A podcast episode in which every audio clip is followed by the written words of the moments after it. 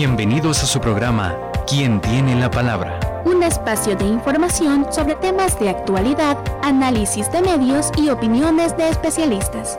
Producido por el Departamento de Comunicaciones y Cultura de la UCA. Muy buenas noches, ¿qué tal amigos? ¿Cómo están? Bienvenidos y bienvenidas a este programa. Estamos listos para comenzar en este primer programa del mes de mayo. Estamos en el 3 de mayo, eh, coincidencia de fechas, hoy es el Día de la Cruz. También es el Día de la Libertad de Prensa, un derecho humano fundamental para las personas en una sociedad democrática. Y bueno, el tema eh, del que vamos a hablar esta noche es eh, de las reformas a la ley penal juvenil en el marco del régimen de excepción. Un tema del que poco se ha hablado o que poco se ha abordado a nivel mediático, este, pero que tiene mucho que ver en el marco de este régimen de excepción y de la guerra contra las pandillas, tal como lo ha llamado el gobierno, ¿verdad? Bueno, de eso vamos a hablar y como invitados tenemos eh, en el estudio a Eduardo Escobar, abogado y director ejecutivo de la organización Acción Ciudadana. ¿Qué tal, Eduardo? Buenas noches. Buenas noches, Serafín. Gracias por la invitación. Gracias a ISUCA por este espacio y a las órdenes. Muy bien. Respirando después de ese tráfico tremendo. Así es. Muy bien. Y a través de la conexión MIT tenemos a, a también abogada Zaira Navas ella es jefa jurídica de Estado de Derecho y Seguridad de la organización Cristosal. Zaira, buenas noches, bienvenida. Muy buenas noches, un saludo a todas las personas que nos escuchan y un saludo a Eduardo que se encuentra en el estudio. Saludos. Bien, para comenzar nuestro programa vamos a escuchar nuestra nota informativa que nos ha preparado nuestro equipo de producción.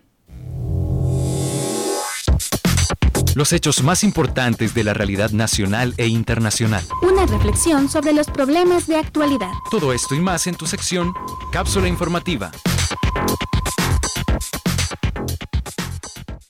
El pasado 27 de marzo del 2022, la Asamblea Legislativa declaró un régimen de excepción que suspende por 30 días los derechos a la libertad de asociación, reunión y a la privacidad de las comunicaciones, así como varias garantías al debido proceso el gobierno realizó una serie de anuncios que ponen en riesgo múltiples derechos humanos, incluyendo el derecho a la libertad, al debido proceso y no ser sometido a tratos crueles, inhumanos o degradantes.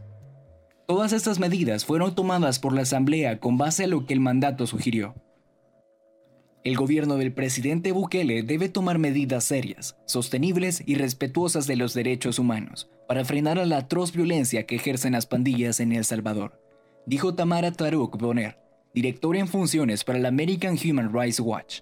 Pero en lugar de proteger a los salvadoreños, este amplio régimen de excepción es una receta para el desastre, que pone en riesgo a sus derechos. El decreto que establece el régimen de excepción se basa en el artículo 29 de la Constitución del Salvador, que permite a la Asamblea Legislativa suspender ciertos derechos constitucionales en circunstancias extremas, tales como una invasión extranjera o graves perturbaciones del orden público. El plazo de 30 días puede prorrogarse una sola vez por el mismo periodo.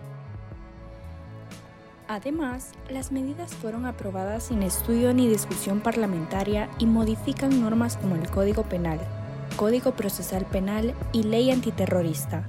La reforma al Código Penal establece que la pertenencia a una pandilla se juzgará como agrupaciones ilícitas con penas de 20 a 30 años la Asamblea aprobó ocho reformas al Código Penal, entre ellas una ley penal juvenil, con la que se estableció una pena de 10 años de prisión como sanción mínima a niños entre los 12 y 16 años de edad, acusados de ser miembros de pandillas o de agrupaciones ilícitas.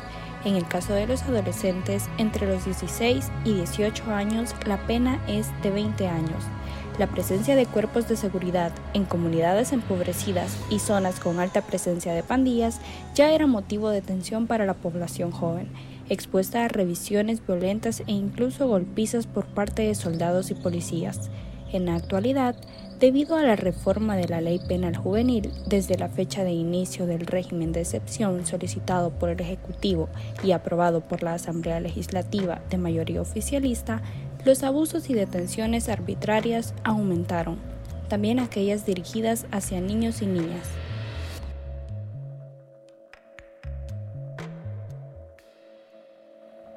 Para quien tiene la palabra, Alison Fuentes y Enrique Escobar. Edición de audio, Paola López. Bueno, ahí teníamos eh, la nota informativa que nos puso en contexto el tema que vamos a abordar esta noche y pues es las reformas a la ley penal juvenil y por supuesto el marco general en que se da esta aprobación de las reformas, que es el régimen de excepción, ¿verdad? En el que estamos viviendo luego de una prórroga eh, por otros 30 días adicionales. Bien, eh, comienzo con usted, Zaira, y es que a finales de marzo, como ya todos sabemos, pues se aprobó esta serie de reformas legales, ¿verdad? Entre ellas la ley penal juvenil para establecer un régimen sancionatorio distinto al que venía, al que se había establecido antes en la ley. Es decir, eh, la diferencia es que se, se, impone cárcel ahora a los menores, ¿verdad? Eh, quienes eran tratados de diferente manera antes. ¿Cuál es su lectura, Zaira, sobre esta reforma? Bueno, en primer lugar, eh, lo que hemos sostenido desde que comenzó esto, que no había una justificación real para que el gobierno adoptara un régimen de excepción, eh, precisamente porque el discurso que el gobierno venía manejando era que tenía control de los territorios. En segundo lugar, ciertamente ocurrieron eh, una situación grave de homicidios eh, que es, repudiable, que debemos rechazar. Hay que reiterar que todas las organizaciones que trabajamos por la defensa de los derechos, en nuestro caso como Cristosal, documentamos graves violaciones eh, que cometen las pandillas contra la población, en nuestro caso que conocemos casos de desplazamiento forzado y otro tipo de situaciones como las migraciones que también son producidas por la violencia. Sin embargo, esta situación de violencia extrema que se produjo durante tres días, que generaron 87 homicidios en tres días, la respuesta que hubiese demandado era precisamente una actuación, una actuación inmediata del gobierno para perseguir eh, penalmente, para investigar y detener a quienes cometieron esos 87 homicidios. Debo decir que a la fecha no tenemos resultados de quienes han sido eh, señalados, procesados o investigados por este tipo de delitos. Ahora, con respecto a la reforma que atañe a las personas menores de edad, hay que decir que con esto se pierde la naturaleza de la, eh, del internamiento y del proceso de reinserción que establece la Constitución eh, que deben tener las personas menores de 18 años o en este caso los niños y adolescentes. Eh, la, la, Constitución establece que para los menores, dice la Constitución, aunque se refiere a menores de 18 años, debe existir un régimen especial. Este régimen especial es distinto al de las personas adultas. ¿Por qué? Porque cuando se tiene 12, 14, 15 años, todavía no se ha desarrollado la capacidad cognitiva para comprender la magnitud de las acciones que se cometen. Pero además, todavía la persona adolescente está en proceso de formación y desarrollo. Eh, y además, eh, este régimen especial que debe existir para las personas adolescentes implica verdaderos procesos educativos, verdaderos procesos de inserción, eh, de formación del carácter, de la conducta, etc. Esto obviamente viola esta reforma que se ha hecho del incremento del internamiento, eh, viola la misma ley penal juvenil, que puedo explicar en detalle más adelante. Bueno, muy bien. como un dato adicional y de contexto, pues que en el marco de este régimen de excepción y del plan eh, de guerra contra las pandillas que está publicitando el gobierno, se habla de, o por lo menos se hablaba hasta la semana pasada, de mil, más de 1.600 menores de edad entre los 12 y los 17 años que habían sido detenidos en el marco del régimen de excepción, ¿verdad? Muchos de los cuales todavía están pues en los centros de detención esperando ser llevados a las audiencias debido a la sobrecarga que hay de trabajo en este momento tanto para fiscalía como también para los tribunales. Pero bien, hablemos hoy del, procedimiento de cómo se dio, eh, Eduardo, de cómo se dio ese proceso para la reforma de, de esta ley. Eh, bueno, Zaira nos ha planteado pues que, se está violentando en cierta forma los principios con los que se debe de tratar la niñez y la adolescencia.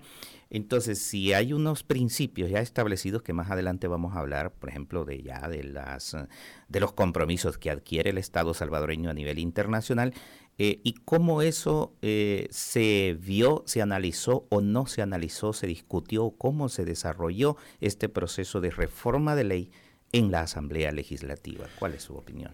Bueno, e, en primer lugar yo creo que hay que decirle a la ciudadanía que las reformas que hubiesen sido necesarias en las leyes penales para combatir la criminalidad que generan las pandillas, eh, estas reformas no necesitaban de un régimen de excepción para aprobarse.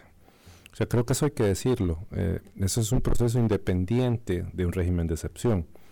Y aquí me refiero a todas las reformas que se hicieron en materia penal, incluida la ley penal juvenil, eh, no necesitaba régimen de excepción. Eso es, eso es, un punto que creo que hay que decirlo. porque esto, estas medidas independientemente de si son violatorias de derechos o no, ya vamos a entrar a ese punto, pero el Estado, eh, particularmente la Asamblea Legislativa, las pudo haber adoptado a iniciativa del Ejecutivo hace meses, o sea, no necesitaban llegar a este punto de un régimen de excepción para revisar y aprobar eh, las leyes. Eso, eso es un primer punto que quería plantear. Lo otro eh, siguiendo el argumento de Zaira, el tema de la falta de discusión, de deliberación y de análisis del de, el alcance de estas reformas que se aprobaron. Y aquí me refiero a temas eh, muy particulares. Eh, todos sabemos del carácter especial y el régimen especial que gozan los menores de edad en materia penal. Con esto no quiero de ninguna manera salvar a, un menor de edad que comete un delito. Pues, o sea, eh, comete un delito, es una infracción, eh, tiene su, eh, su debido proceso y su sanción por ese, por ese delito. ¿no? Antes de que vaya a decir gente del gobierno que uno está defendiendo. Estamos tratando de defender pandilleros o, menores de edad de delincuentes. Claro, o sea, no es eso el punto, sino que hay una serie de principios a nivel eh, mundial en los tratados internacionales de derechos humanos que establece el tipo de tratamiento que se le debe dar a, eh, a menores en conflicto con la ley. ¿ya? Entonces, eso, eh, en un primer punto, lo que ya todo ese consolidado de jurisprudencia, de tratados internacionales en la materia, era suficiente eh, digamos, razón o motivo para que el legislador analizara con mayor detalle las implicaciones de esta reforma, porque esto a la larga puede significar responsabilidad internacional para el Estado. Si se han dado violaciones eh, o incluso solo con la misma ley, se puede eh, determinar responsabilidad internacional para el Estado por violar derechos fundamentales.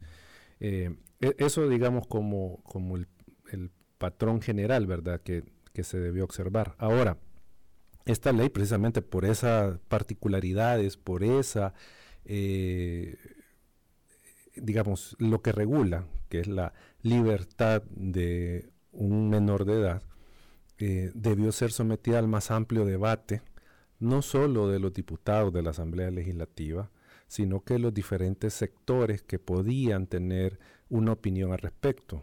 Eh, veamos Procuraduría, por ejemplo, la general y la de derechos humanos, por mencionar un caso, eh, tenemos representación, eh, si no estoy equivocado, de Naciones Unidas que ve la infancia, digo, a efecto de escuchar, sí, yo, creo que hay un representante, no, no, no me recuerdo ahorita sobre esto, pero tendrían que haber sido escuchadas y organizaciones que trabajan en defensa de los derechos de la niñez, eh, haber sido escuchadas respecto de esta reforma y eso de alguna manera darle insumos al legislador para generar el debate necesario para aprobar esta medida, aprobar esta reforma, eh, teniendo ya, eh, digamos, claros los límites, los alcances y las implicaciones que tenía esta reforma. Pero lo que vimos fue simplemente una llegada de los proyectos de ley a la Asamblea Legislativa y en automático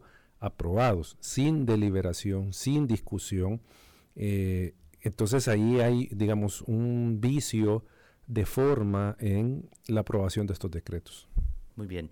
Eh, Zaira, durante las discusiones que se generaron, eh, bueno, por supuesto, entre los mismos diputados, ¿verdad? Eh, de la bancada oficialista para aprobar estas reformas, la diputada Rebeca Santos dijo que con, con esta, la imposición, eh, digamos, de, de cárcel, a través de la ley se le enviaba un mensaje a los niños de entre 12 a 18 años para que tomen decisiones consecuentes. Ah, esa fue la frase que utilizó. Esta es una lectura consecuente con la edad, el desarrollo mental y con las normas internacionales para la aplicación de la justicia, eh, para la aplicación de la justicia en el caso de los adolescentes y los infantes? Definitivamente no. Y hay que lamentar precisamente que no hubo debate legislativo. Ya Eduardo planteaba que faltó eh, no solo la consulta a distintos, a, distintos sectores, a, órganos internacionales y organismos, eh, y organizaciones que representan a la sociedad civil y que trabajan con adolescentes y jóvenes. Preocupa que el Consejo Nacional de la Niñez y la Adolescencia no haya no se haya pronunciado al respecto. Sí lo hizo UNICEF, aunque no lo hizo la sede del Salvador. Y seguramente no fue consultada tampoco. No fue consultado, ¿no? Por es que no hubo consulta y no hubo debate. Por cierto, uno de los elementos que eh, dan un vicio de inconstitucionalidad al proceso de aprobación del régimen de excepción y a su eh, al nuevo régimen que se aprobó, a su extensión. Ahora bien, eh, decir que eh, esto manda un mensaje es un, claro desconocimiento no solo de las normas internacionales, sino del proceso de desarrollo de una persona y el por qué precisamente a nivel mundial se ha adoptado la Convención sobre los Derechos del Niño. La Convención sobre los Derechos del Niño regula específicamente y el Comité de Derechos del Niño ha sido amplio en sus observaciones generales y, por cierto, en las recomendaciones a El Salvador sobre la importancia de contar con un régimen especial para eh, procesar a adolescentes han entrado en conflicto con la ley penal juvenil. ¿Por qué es necesario este régimen especial? Precisamente porque la edad eh, va de acuerdo al desarrollo y a la madurez emocional de cada persona un niño de 12 años no comprende ni siquiera sabe que hay una pena o que hay una sanción o que hay un hecho delictivo. Insisto, esto no quiere decir que no deba aplicarse la legislación cuando se comete un hecho delictivo. Sin embargo, la falta de análisis y el procesar como adultos y el no tener, que esto es lo más grave, el no tener eh, condiciones en los centros de inserción para adolescentes. Imagínense ustedes un chico de 12 años procesado eh, por ser pandillero, ahora puede llegar a tener una pena de hasta 20 años, eh, una sanción como hasta de 20 años.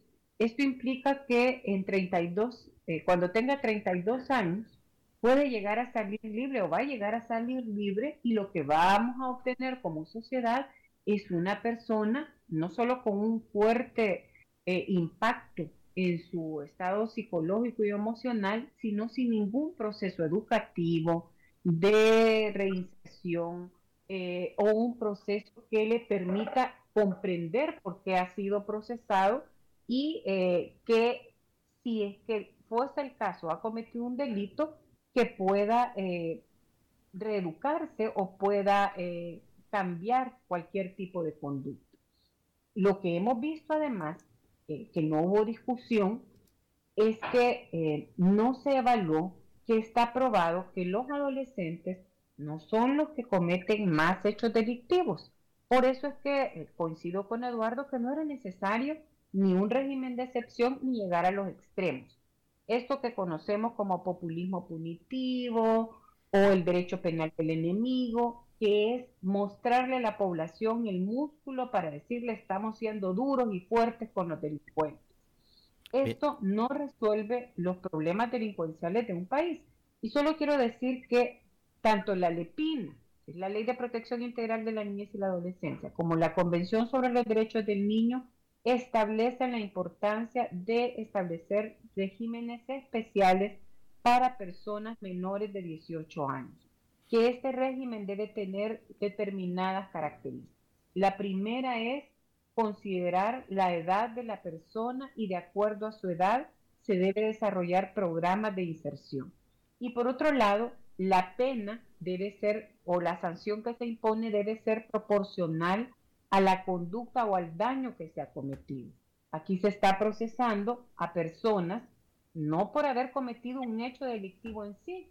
En este momento nadie de los que han sido eh, privados de libertad, 22 mil van más, allá se reporta que son eh, menos del 10% de los detenidos que son adolescentes, eh, han sido detenidos por haber cometido homicidio. Se les ha detenido por la pertenencia a una estructura y se ha determinado que es delito pertenecer a estas estructuras. Esto es muy grave porque entonces no se está eh, sancionando la conducta que le ha causado el daño a una persona en particular y esto agrava los casos de aquellos que no han participado en hechos delictivos, que hay muchísimos casos de eso. En el marco, Zaira, en el marco de este régimen de excepción, eh, ¿qué violaciones a los eh, derechos de los adolescentes y jóvenes eh, ha registrado Cristosal como, organización? Bueno, en primer lugar, quiero decir que precisamente por la proporción de casos son bien pocos los casos de adolescentes que nosotros hemos recibido y registrado. Sin embargo, en aquellos casos hemos observado, por supuesto, detenciones arbitrarias, ¿verdad? Eh, las personas son detenidas y en el caso de los adolescentes son detenidos no en su mayoría por tener eh, tatuajes alusivos a las pandillas, sino por no portar documentos, porque les quitaron su teléfono y les encontraron algo que la policía consideró que era alusivo a las pandillas. Y en otros casos, muchos de los jóvenes eran jóvenes trabajadores. Hemos además conocido algunos casos de personas jóvenes, ya mayorcitos de los 18 años, que estaban en programas de inserción, incluso personas que habían iniciado proceso de quitarse los tatuajes. Aquí sería interesante conocer la opinión de ISNA con los programas que ha tenido para eh, los programas para personas que cumplen eh, la sanción que se ha impuesto de menores, eh, pero en libertad, y que el ISNA tiene programas de inserción social. Y los programas que tienen varias organizaciones afines al, gobierno, quiero decirlo, que eh, la Dirección de Tejido Social sigue trabajando con iglesias y han sido detenidos muchos de estos jóvenes. Entonces hemos identificado detención de personas no porque eh, se les acuse de un hecho delictivo, no porque se haya hecho una investigación. Eh, y esto es lo más preocupante, además de las violaciones a sus derechos, están mezclados adolescentes con adultos. Imagínense ustedes gente que verdaderamente es pandillera, que verdaderamente ha cometido hechos delictivos, que han asesinado personas con chicos de 12 o 13 años que no han participado en hechos delictivos. Esto los expone a un grave riesgo y los expone precisamente a que se siga reproduciendo la criminalidad. Mucho se había hablado que los, los centros de privación de libertad son lugares donde se aprende a delinquir pues ahora eh, todavía con más razón, cuando no hay separación, cuando no hay un programa. Y quiero decir que la reforma eh, que se hizo no toca la esencia de la ley penal juvenil y por ende los adolescentes no tendrían que estar siendo procesados bajo la lógica de las personas adultas. No ha habido una reforma a la parte procedimental de la ley penal juvenil. Muy bien. Bien, em, Eduardo, ¿qué es lo que estaría pasando en el fondo de algunos mensajes? Eh, por ejemplo, hemos escuchado mensajes eh, tanto de algunos funcionarios como también de, algunos ciudadanos, ¿verdad? Mensajes que van en este sentido. Los han detenido, me refiero a menores de edad, eso lo hubieran pensado antes de meterse en problemas, que son frases cotidianas, ¿verdad?, del común de la gente. U otras frases que hemos visto incluso que las han dicho funcionarios. Eh, no, los culpables son los padres, ahora que enfrenten las consecuencias. ¿Qué hay detrás de esas interpretaciones, o más bien de esas aparentes reflexiones eh, que buscan una especie de, de qué, de, culpabilizar a alguien? Eh, yo creo que, eso es lo que está de por medio, eh, descargar la violación del derecho en esta frase para ocultar que es una violación. Es decir, el Estado está cometiendo una infracción cambiando las reglas del juzgamiento de los menores de edad de forma desproporcional, sin consulta, sin el debido proceso, etc. Eh, el, Estado es responsable de eso. Pero entonces, ¿qué es lo que, qué idea ha instalado el gobierno en la sociedad? De que los niños tendrían que haber pensado mejor antes de cometer eh, un delito y meterse a la pandilla, o que los padres eh, dejaron que sus hijos entraran ahí. O sea, es en primer lugar eh, descargar la responsabilidad, o sea, tratar de camuflajear su violación, eh, fijando en otro responsabilidades. Que no digo que no pueda tener el padre de familia una responsabilidad en que su hijo sea pandillero, pero creo que no nos podemos quedar con esa valoración. Porque detrás del fenómeno de las pandillas, de que un niño de 12, 13 años ha ingresado a una pandilla, hay todo un, todo un problema estructural de desigualdad, de pobreza, de falta de oportunidades, eh, de falta de políticas públicas, de seguridad, falta de políticas para el desarrollo eh, de las personas. O sea, detrás de todo eso o sea, eh, está un fracaso social, un fracaso como sociedad en El Salvador que incluye a, los gobernantes, a las élites, a la población en general, cuando un niño ingresa a una pandilla, un fracaso social. Eh, pero eh, el punto, creo yo, que Isabel lo decía, em, hay un populismo punitivo. Entonces, el gobierno no se va a poner a reflexionar ni a establecer políticas para atacar esas causas, ese medio ambiente que genera eh, que una persona ingrese a la pandilla, porque eso está eh, eh, de, fondo. ¿Cómo evitar que niños ingresen a las pandillas? Esa es obviamente una solución a ese problema muy compleja, que requiere una gran cantidad de recursos, una, digamos, un gran conocimiento para poner una red de protección a la infancia para que no llegue a, a ser parte de estos eh, grupos delincuenciales. Pero el Estado no tiene esa capacidad y no le interesa hacer eso. No le interesa al Estado poner esa red de protección para que los niños no ingresen a la criminalidad. Y lo que está haciendo, que es lo más fácil, es detenerlos y, castigarlos, llevarlos a un centro penal. Eso es lo, digamos, como lo, más fácil, lo que menos recursos consume. Y lo último que quiero decir es que eh, y eso es lo de las cosas más graves, que todo esto amparado bajo la, digamos, la necesidad social de venganza, porque eso es otro punto. Eh, todas estas medidas que se están tomando por el gobierno, lo que nos muestran es que somos una sociedad que en realidad no aprendió nada de la guerra, sino que eh, ya olvidamos que en aquel momento este tema de la venganza, cuánto daño nos hizo, y ahora la sociedad está sedienta de nuevo de venganza. Eh, y eso está también creo que al, en el fondo de toda esta discusión. O sea, que la sociedad está aplaudiendo esto, no importando eh, que se les ha señalado a muchos sectores sociales que esto está incorrecto. Bien, el gobierno está leyendo bien las emociones de la gente. Claro. Bueno, son las 7 con 30 minutos, vamos a ir a una pausa. Cuando regresemos vamos a continuar hablando de este tema. Eh, reitero, pues, el punto que estamos abordando.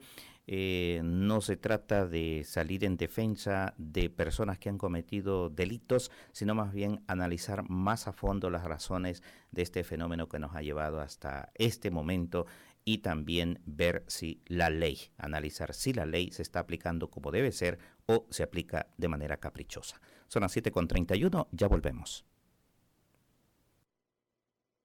En la internet puedes buscarnos en nuestra página web www.ysuca.org.sv, en Twitter como arroba ysuca917 y en Facebook como Radio YSUCA 91.7 FM. YSUCA, contigo en la nueva era digital.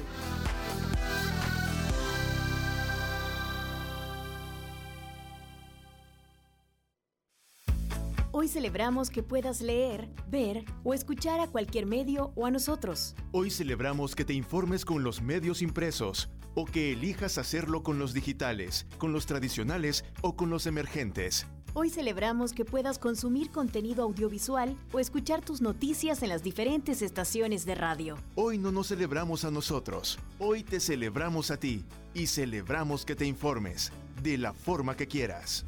La información es tuya. Hora 10. Que la realidad tome la palabra a través de la ciudadanía activa. Sí, nos escucharon, pero solo con ustedes tenemos otra pasarela que la van a hacer inclusiva porque ahí pasan los niños. Hay que empezar resolviendo los problemas básicos de las mayorías populares. Estamos preocupados porque ya son dos días que nos han quitado el agua por completo. Yo llevaba en paz súper grave, lo llevaba con vómito, con diarrea. Nos dieron las 10 de la noche y nada. Hora 10. De lunes a viernes a partir de las 10 de la mañana.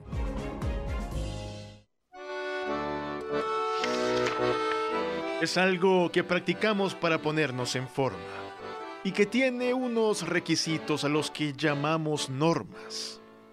Puede ser un balón, una bici o con raquetas.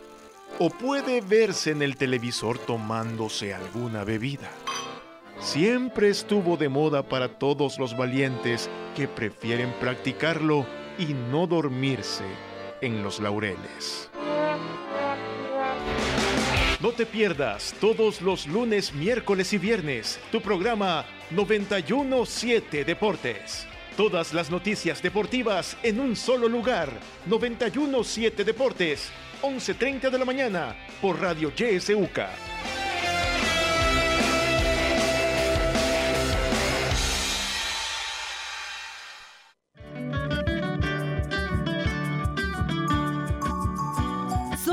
Estación que te acompaña siempre. YSUCA, la voz con voz. YSUCA, siempre con vos.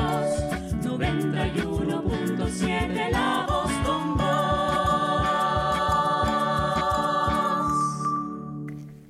Regresamos, son las 7 con 34 minutos. Venimos a la segunda parte de este programa. Estamos hablando de las reformas a la ley penal juvenil en el marco del régimen de excepción. Nos acompañan los abogados Eduardo Escobar, director ejecutivo de Acción Ciudadana, y Zaira Navas, jefa jurídica de Estado de Derecho y Seguridad de Cristo Sal. A partir de este momento, como usted ya sabe, amigo y amiga Radio Escucha, usted puede marcar nuestros teléfonos, participar de este programa con sus opiniones o preguntas puntuales, o también dejar sus comentarios en nuestras redes sociales, en Twitter, en Facebook, y también en el WhatsApp. Ahí puede dejar sus audios, ¿verdad? Eh, mientras usted se anima a participar, pues vamos a continuar aquí en esta conversación con nuestros invitados.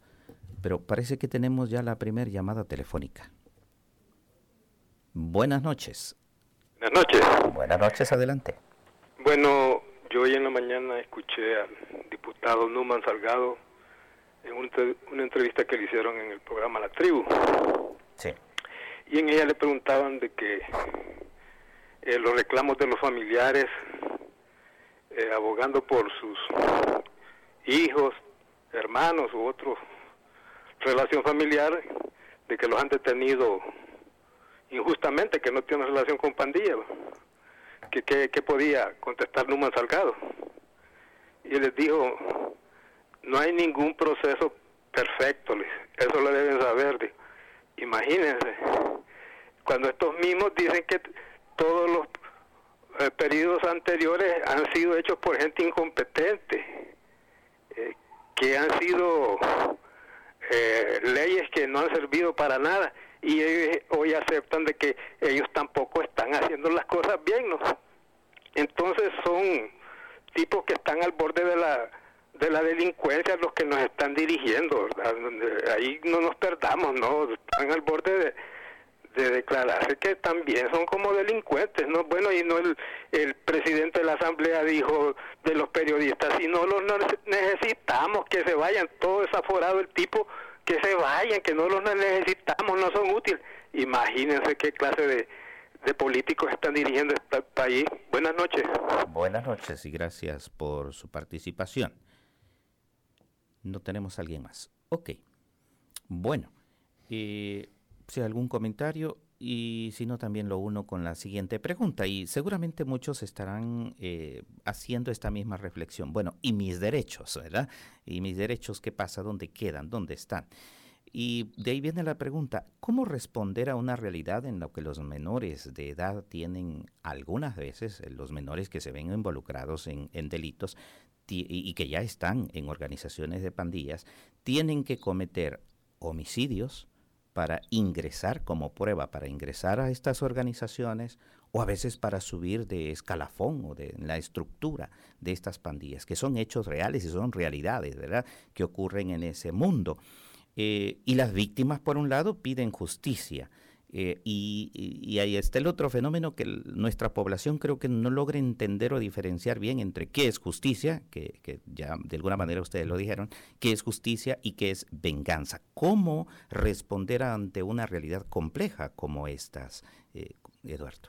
Yo, creo que en primer lugar habría que decirle a la ciudadanía que cuando hablamos de justicia estamos hablando de eh, llevar primero respetarle todos los derechos y garantías a la persona imputada de un delito, o sea, que cometió un delito, que presumimos que cometió un delito, respetarle todos sus derechos, garantizarle un juicio justo, o sea, que haya un tribunal que no esté prejuiciado, que eh, juzgue adecuadamente eh, si cometió el delito, que haya una fiscalía que investigue adecuadamente, que fundamente la acusación, y que se dé una condena, si es responsable, si determina responsabilidad, conforme a la ley. Eso es lo que queremos. ¿Para qué? Para que esta persona vaya a un centro penitenciario. ¿A qué? A readaptarse. Eso es lo que se, lo que se busca con el proceso penal. O sea, eso es, eso es justicia. Se le está sancionando su comportamiento con la pena que socialmente se estableció y se le está dando un margen de nuevo para readaptarse a la sociedad. Eso es justicia. Venganza es simplemente ver sangre, ver a las personas sufrir, aunque ellos hayan sido eh, victimarios primero, pero eso, digo, se dista de la justicia. Zaira, ¿cómo, eh, digamos, aplicar la justicia en estos casos a los jóvenes, y a los adolescentes de 10, 12, 13 años? En primer lugar, yo explicar que existen juzgados especializados se llaman todavía juzgados de menores, que aplican la ley penal juvenil, que establecen un régimen excepcional o un, un proceso diferenciado o distinto al de adultos, precisamente porque hay elementos particulares en los niños y los adolescentes. Me refiero que El Salvador, por cierto, es de los países que tiene eh, la edad menor para procesar a, a, una persona adolescente. Es decir, aquí puede ir eh, por privación de libertad eh, en, la, en la fase del procedimiento, es decir, mientras se está investigando a un adolescente de 12 años. Y eh, podía establecerse la privación de libertad como pena privativa desde los 16 años. Con la reforma que se aprobó, se puede desde los 12. Pero ¿cuál es esta diferencia? La primera es que cuando se es adolescente o joven, y eso es lo que valoran los juzgados especializados, de acuerdo con la edad y el desarrollo cognitivo, es decir, la capacidad de comprender el hecho que ha cometido, la, el, el efecto que este hecho tiene y la influencia que pueden tener o no a esta edad grupos pares, en este caso las pandillas, y eh, la dirección que pueda tener la persona de su propia conducta. Eh, muchas veces se habla, por ejemplo, de los niños a los que de manera incorrecta se les suele llamar niños postes o niños que realizan labores de vigía. Estos niños son obligados, utilizados por estas estructuras delincuenciales para realizar ese tipo de actividades. Cuando nosotros escuchamos a personas adultas decir, pero es que es el niño que iba a recoger la renta, lo que no ven, ¿qué es lo que está detrás? Que hay un adulto que manipula y utiliza a estos niños, a veces dándoles cosas, eh, juguetes, proveyéndoles teléfonos celulares, etc un niño de esta edad todavía no comprende la consecuencia del acto de ir a recoger un dinero y entregarlo, cosa que es muy grave, por cierto. No solo son los padres los responsables, es el entorno social que, eh, y quiero reiterar, porque esto se ha dicho infinidad de veces por el Comité de Derechos del Niño, por UNICEF y por diferentes estudios. Estos niños y adolescentes de corta edad son utilizados y manipulados y están eh, efectivamente cometiendo una conducta que no deben cometer. Sin embargo, por eso es que en materia penal existe el principio de proporcionalidad y esto es, el daño que se ha causado debe tener una consecuencia jurídica, por supuesto, pero la consecuencia debe ser proporcional al daño. esto significa que, perdón, solo quiero aclarar que para los y las adolescentes, por eso debe haber un régimen especial y las sanciones deben ser proporcionales al daño que han causado. Ahora, si han cometido un homicidio, si han cometido extorsión, si son ellos los que conscientemente, estamos hablando de los que tienen más de 16 años, pues ya teníamos una legislación particular para sancionarlos. La debilidad que ha existido es la investigación eh, de la policía, de la fiscalía, para probar que han participado y cometido un hecho delictivo. ¿Cómo no? Vamos a ir a, a una llamada telefónica. Bueno, tenemos dos llamadas telefónicas. Démosle paso a la primera. Buenas noches. Uh, se cortó. Vamos a la siguiente. Adelante, buenas noches. Licenciado, buenas noches. Buenas noches. Bienvenidos sus invitados. Excelente programa. Pero deberíamos también de, por ejemplo, nosotros los que participamos, ¿verdad? Yo me pregunto, ¿y estos, por estos gobiernos corruptos por qué no llegan a la raíz de todo lo que se está dando, porque esto tiene décadas. Yo desde el 85 aquí ya habían niños drogos, aquí donde yo vivo, y uno avisándole a la policía, avisando en los medios que le daban chance a uno y hacían caso omiso. Entonces esto no llega a la raíz del problema porque ellos son los culpables de la extrema pobreza que es igual a delincuencia. Por lo tanto, y esto no les conviene porque a través de la corrupción, de los grandes desfalcos, de los grandes saqueos, no invierten en la sociedad, como ustedes dicen, en eh, políticas sociales, entonces le quitan la oportunidad a las personas que quieren llegar a hacer algo.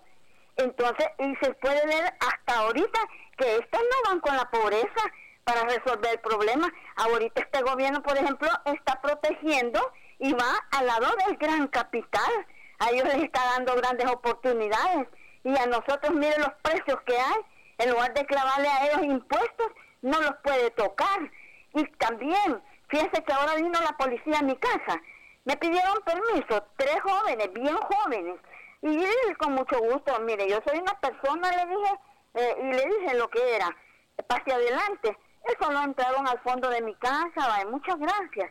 Y ahí está todo. Y esto lo hacen en la Santa Elena. Miren, los grandes eh, los que inversionistas de droga, los grandes del narco, allá están en la Santa Elena, allá están en Avenito con, en los antros, que vayan a los antros a ver cuánta droga, y no solo marihuana, van a encontrar oh, muchas clases de droga. Así es que ellos son intocables y están pudriendo en la pobreza a la pobreza porque nunca van a hacer nada. Muchas gracias. Bueno, a usted muchas gracias. ¿Tenemos alguien más en línea? No. Bueno, eh, reflexiones sobre este... Yo, solo brevemente con lo que acaba de decir la, amiga Radio Escucha. Em, Monseñor Romero siempre decía que la ley era como la serpiente, siempre picaba al descalzo. Y aquí lo estamos viendo de nuevo. O sea, y, con esto de nuevo no quiero eh, de ninguna manera ponerme del lado de las pandillas ni nada de eso. No se trata de eso, sino que estamos viendo que a, las, eh, a los sectores sociales menos favorecidos es lo que les está lloviendo sobre mojado, como se dice, con este régimen de excepción. Yo conozco un caso de un joven en el súper al que voy yo, donde él me cuenta de que a veces están cenando, él trabaja en el súper, y de repente llega la policía a pomporronear y tienen que abrir la puerta, porque si no la abren, los llevan por resistencia detenidos. Eh, y entonces entran, les revisan los celulares y ellos comiendo, dice, en su mesa, y los policías entran, revisan todo y se van.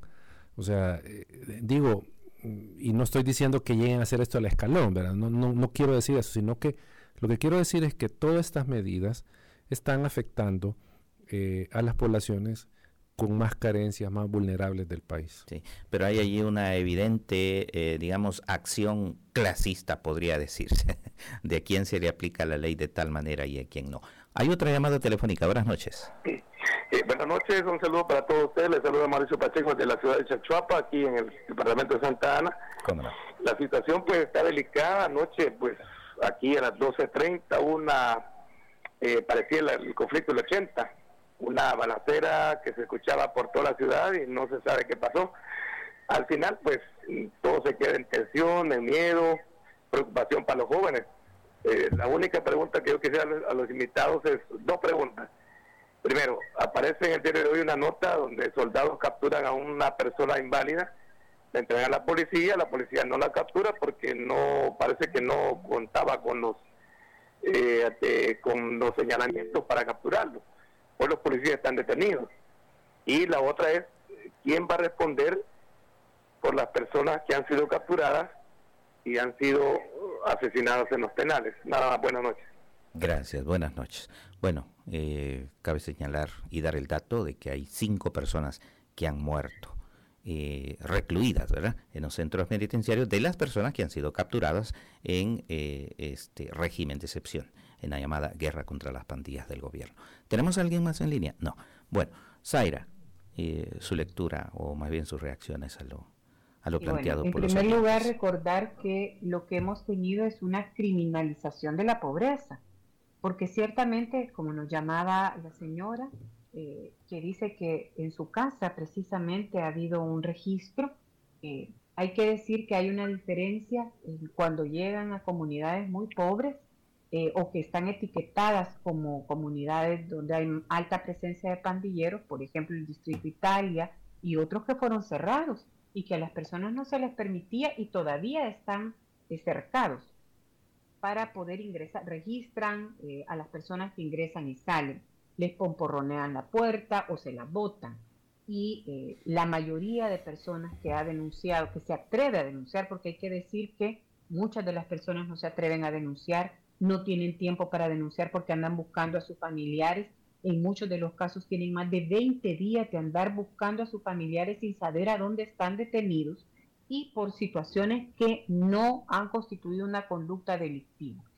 Eh, por otro lado, quiero decir que eh, bien preocupante el caso que se nos acaba de comentar de los policías que fueron detenidos. La policía es la única constitucionalmente facultada para la detención de una persona que no está en flagrancia de un hecho delictivo. Es altamente preocupante, desnaturaliza la misma constitución y el mandato de la Fuerza Armada, eh, que es totalmente distinto. Es cierto que en el régimen de excepción, eh, en las disposiciones se incluye a la Fuerza Armada, pero este debe limitar, debe establecer los límites que la misma constitución le da a la Fuerza Armada.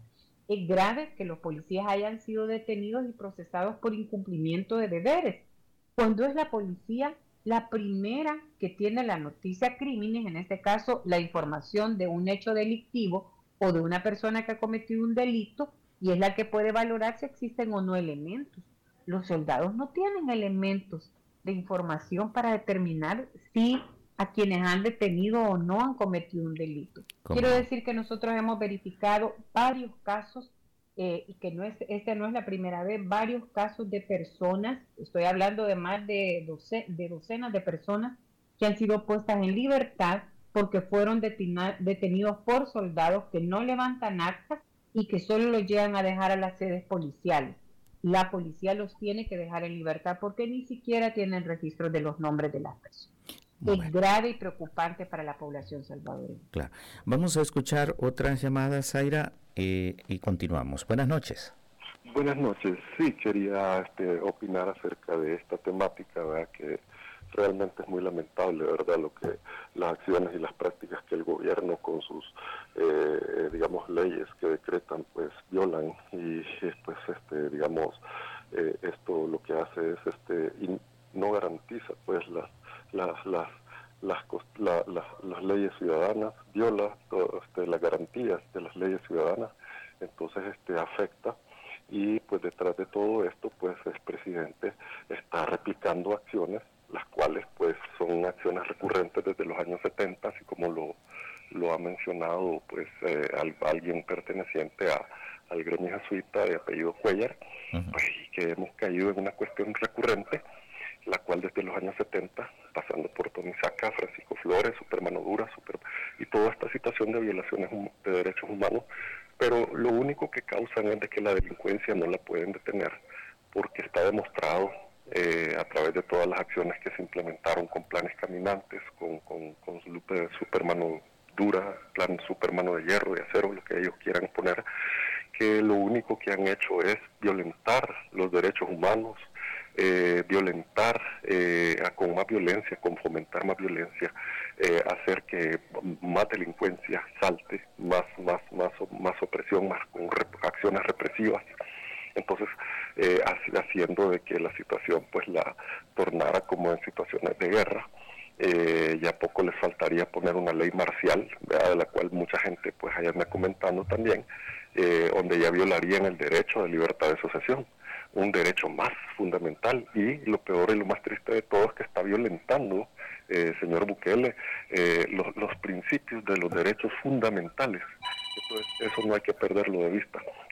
detrás de todo esto hay una masa que está marginalizada y pues mejor hacemos el llamado a que combata las causas estructurales, porque es un problema estructural el cual pues tiene como base pues este la desigualdad y otras causas las cuales que mejor deberían de preocuparse por combatir por las cuales estos eh, se han formado estos grupos delincuenciales aparte de que están siendo manejados por por, por el crimen organizado.